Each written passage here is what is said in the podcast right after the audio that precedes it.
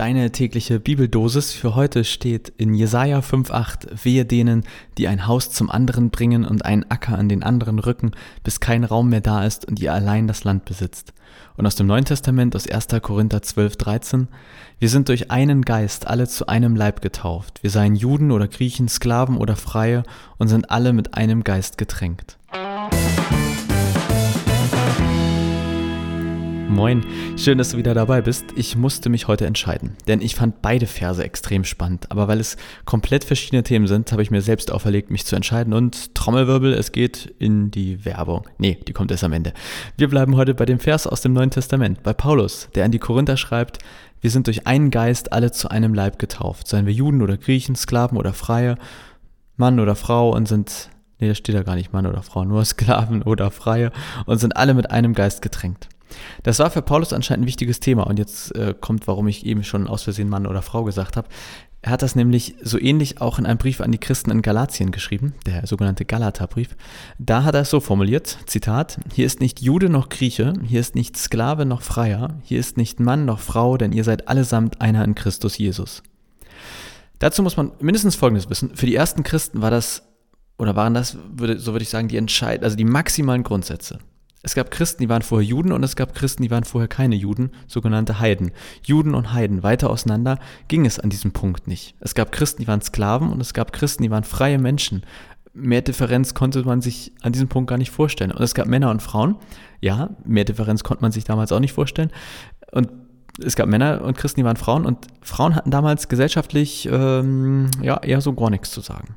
Das heißt, wenn Paulus sagt, hey, bei uns Christen, da gibt es nicht Jude, Heide, Mann, Frau, Sklave, freier Mensch, dann hat er damit gesagt, Leute, wir sprengen hier bei uns im Christentum übrigens mal die Regeln der Gesellschaft. Wir lesen das heute, oder behaupte ich mal so weg und denken uns, ja, ganz nett, guter Gedanke von Paulus. Aber das war hardcore krass. Das war extremst radikal. Da entsteht eine Gruppe von Gläubigen, wo plötzlich Frauen nicht mehr unter Männern stehen. Da entsteht eine Gruppe von Gläubigen, wo Sklaven und ihre Herren auf einem Level sind. What? Ich glaube, wir haben überhaupt keine Vorstellung davon, wie krass dieses Gedankengut war und auch immer noch ist. Wenn ich da manchmal denke, was sich so im Christentum dann entwickelt hat und welche Rolle die Frau da eingenommen hat und auch, also manchmal denke ich mir, was ist los bei euch gewesen? Habt ihr da, konntet ihr nicht lesen? Ich meine, mag zutreffen, aber ich weiß nicht. Oder wenn ich mir klar mache, dass wir bis heute noch keine vollständige Gleichstellung von Mann und Frau haben und wie lange es gedauert hat, bis Sklaverei abgeschafft wurde und eigentlich haben wir das immer noch in einer modernen Form. Also irgendwie, was ich eigentlich damit sagen will, das, was hier in der Bibel steht, daran arbeiten wir immer noch heute. So krass ist das, was Paulus da rausgehauen hat. Und wie krass muss das damals dann erst gewesen sein?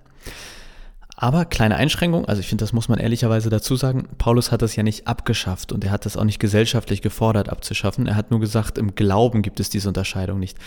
Und ich finde, das muss man schon ehrlicherweise einfach so klar dazu sagen. Er hat nicht gesagt, Sklaven sind keine Sklaven mehr, wir schaffen jetzt Sklaverei ab, aber er hat gesagt, eben in unserem Glauben, in unserer Glaubensgemeinschaft gibt es diesen Unterschied nicht. Bei uns nicht, draußen weiterhin. Und ich habe heute eigentlich nur einen Gedanken, oder ich weiß gar nicht, aber ich wurde sofort getriggert, als ich das gelesen habe. Ich weiß gar nicht, ob das jetzt wirklich was mit diesem Text zu tun hat, aber ich habe diese beiden Verse gelesen und sofort daran gedacht. Und zwar, das ist etwas, was mir auch sonst echt auf den Keks geht, muss ich dazu sagen. Es, äh, vielleicht hat mich irgendwas anderes heute gestört und deswegen bin ich da drauf gekommen. Aber mich stört wenn wir im Christentum so häufig heute immer noch unterscheiden. Und zwar in sowas wie, ach, das sind die Katholiken, das sind die Protestanten, das sind die Freikirchler, das sind die Frommen, das sind die Liberalen, das sind die, oh, das geht mir so auf den Keks, echt. Ich kann mich doch immer selber kaum irgendwo einordnen. Schon Protestant, ja, also ich bin, aber bin ich lutherisch? Weiß ich auch nicht. An manchen Punkten ja, an anderen bin ich reformiert, bei manchen Sachen gefällt mir der katholische, manchmal bin ich total freikirchlich, manchmal bin ich total fromm, manchmal super liberal. Also oh, mir geht das auf den Keks, wenn Leute sich so einordnen oder eingeordnet werden, vor allem von außen. Hey, was uns als Christen verbindet, denke ich mir, ist Jesus, also Jesus Christus, deshalb Christen. Und solange der Mittelpunkt steht, was soll's mit dem ganzen Rest? Manchmal denke ich, ob Paulus heute schreiben würde, bei uns sind nicht Katholiken noch Protestanten, nicht fromme und Liberale, nicht moderne und eher konservative, nein, wir sind alle mit einem Geist getränkt. Das heißt, wir sind alle getauft auf den Namen Gottes, des Vaters, des Sohnes und des Heiligen Geistes. Amen. So, und jetzt raus mit euch. So ungefähr stelle ich mir das vor, wenn Paulus heute Briefe schreiben würde. Aber bevor ich mich hier weiter in Rage rede, ich glaube, dass wir als Christen in Deutschland früher oder später eh in die Situation kommen werden, dass wir viel mehr miteinander zusammenarbeiten werden weil wir einfach müssen. Aber ich wünsche mir, dass wir damit schon jetzt anfangen, nicht weil wir müssen, sondern weil wir wollen. Weil es eine Taufe ist, ein Gott und Hauptsache Jesus ist im Mittelpunkt. Daher, ich nehme für heute äh, tatsächlich konkret mit, nochmal zu googeln, welche Gemeinden es hier in Lobrügge eigentlich noch so gibt und dass ich mich echt mal mit denen treffen muss. Also auch den Freikirchen und Katholiken und so. Und für dich Vielleicht ist das ja für dich gar nicht so das Thema mit dieser Einordnung, denn sei nur froh und ordne dich jetzt erst recht nicht in irgendeiner Schublade ein, aber ähm, vielleicht googelst du heute ja auch einfach mal kurz, was es für Gemeinden um deine Gemeinde herum gibt oder um dein Wohnheit herum gibt und ähm, ja, vielleicht ist heute ja mal so ein Punkt zu sagen, ich besuche die einfach mal, ich schaue da einfach mal vorbei einen Gottesdienst in der Gruppe, nicht um deine Gemeinde zu wechseln, aber einfach um mal festzustellen, was machen die anderen hier um uns herum, die anderen Christen. So viel für heute. Das war übrigens die vorletzte Folge von Staffel 1, morgen dann die letzte, wie die Zeit verfliegt, ne? Aber wenn du hiermit durch bist, keine Sorge, schau gerne auf www.johopma.de, das ist mein Blog, oder auf www.kap, wie Kurt Adams Platz-kirche.de, also kap-kirche.de vorbei.